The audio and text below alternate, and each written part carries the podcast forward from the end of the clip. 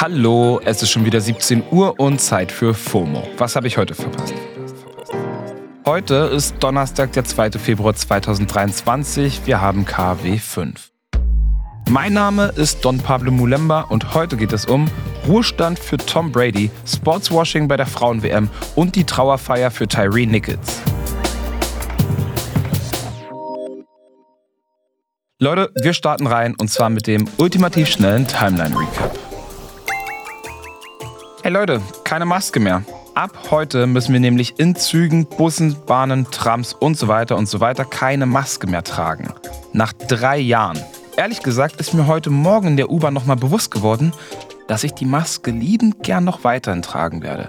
Aber das müssen und können ja alle für sich selbst entscheiden. Gesundheitsminister Karl Lauterbach ist jedenfalls dafür, dass wir alle freiwillig Maske tragen. Aber halt freiwillig. Good morning, guys. I'll get to the point right away. I'm retiring for good. Tom Brady zieht sich offiziell aus der NFL zurück. Zum zweiten Mal.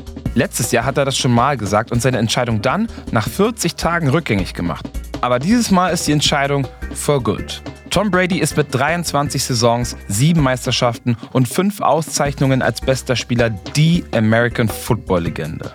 Deshalb jetzt mal im Ernst, mach mal Füße hoch, lieber Tom, hast deinen Soll erfüllt. Fucking Legend. Thank you guys for allowing me to live my absolute dream. I wouldn't change a thing. Love you all. Der Bundesgerichtshof hat entschieden, dass Stealthing Vergewaltigung sein kann. Stealthing ist, wenn man das Kondom beim Sex weglässt, ohne dass die andere Person zustimmt. Und die Entscheidung vom BGH bedeutet natürlich auch, dass Personen, die sowas machen, entsprechend bestraft werden können. Deshalb auf jeden Fall ein klarer Meilenstein. Über Stealthing haben wir hier bei FOMO schon ganz ausführlich gesprochen. Ich verlinke euch die Folge in den Show Notes.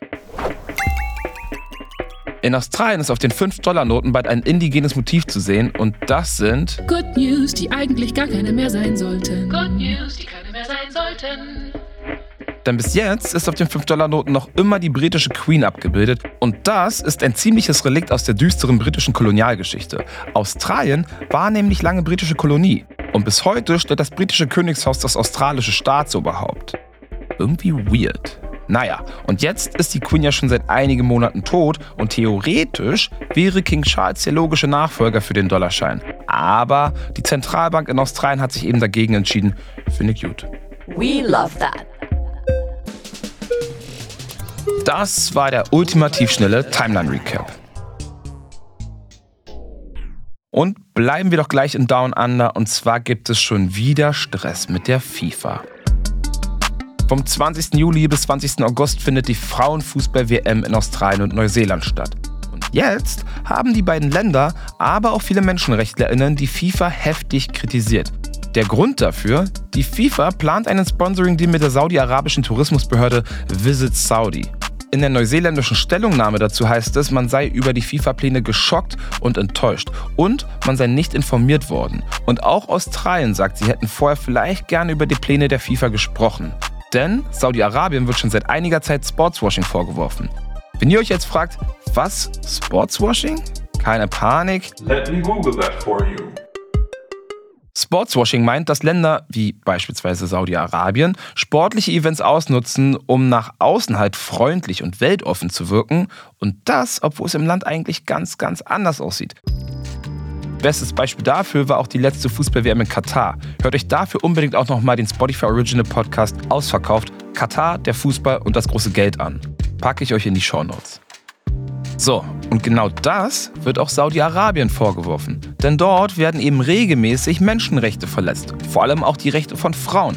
Und da ist es schon mehr als seltsam, dass gerade Saudi-Arabien die Frauenfußball-WM unterstützen soll.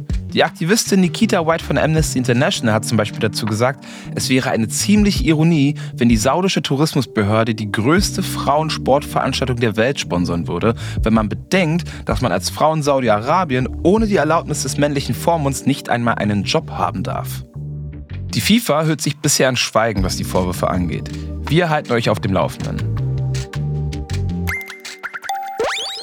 It's Black History Month.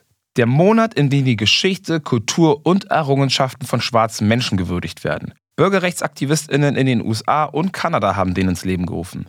Seit den 1990ern wird er aber auch in Deutschland gefeiert. Und weil wir in diesem Monat ganz speziell über die Geschichte schwarzer Menschen sprechen, sprechen wir auch über Rassismus und Gewalt. In Memphis wurde gerade Tyree Nichols beerdigt. Tyree Nichols war ein schwarzer Mann, 29 Jahre alt und erst Anfang Januar durch Polizeigewalt gestorben. Darüber haben wir erst kürzlich hier bei FOMO gesprochen.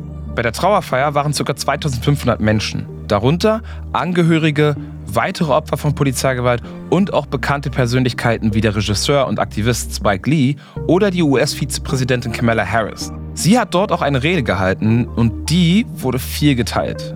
When we look at this situation, this is a family that lost their son and their brother through an act of violence of people who had been charged with keeping them safe.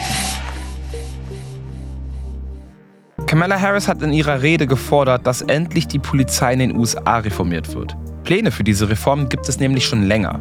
Schon seit dem Tod von George Floyd 2020 wird daran gearbeitet. Deshalb wird die Reform auch George Floyd Bill genannt. Die soll vor allem dafür sorgen, dass Racial Profiling und Polizeigewalt in den USA eingeschränkt werden. Und auch die Mutter von Tyree Nichols hat auf der Trauerfeier nochmal betont, wie wichtig diese Reform ist. We need to get that bill passed. Amen. Because if we don't, that blood, the next child that dies, that blood is going to be on their hands. So Leute, das war's für heute mit FOMO und wir hören uns morgen wieder hier auf Spotify. Da ist meine Kollegin Paula Menz wieder für euch da. Für Fragen, Feedback, Hassmails oder auch Themenvorschläge erreicht ihr uns wie immer unter fomo@spotify.com. FOMO ist eine Produktion von Spotify Studios in Zusammenarbeit mit ACB Stories. Folgt uns auf Spotify und lasst euch nicht ärgern.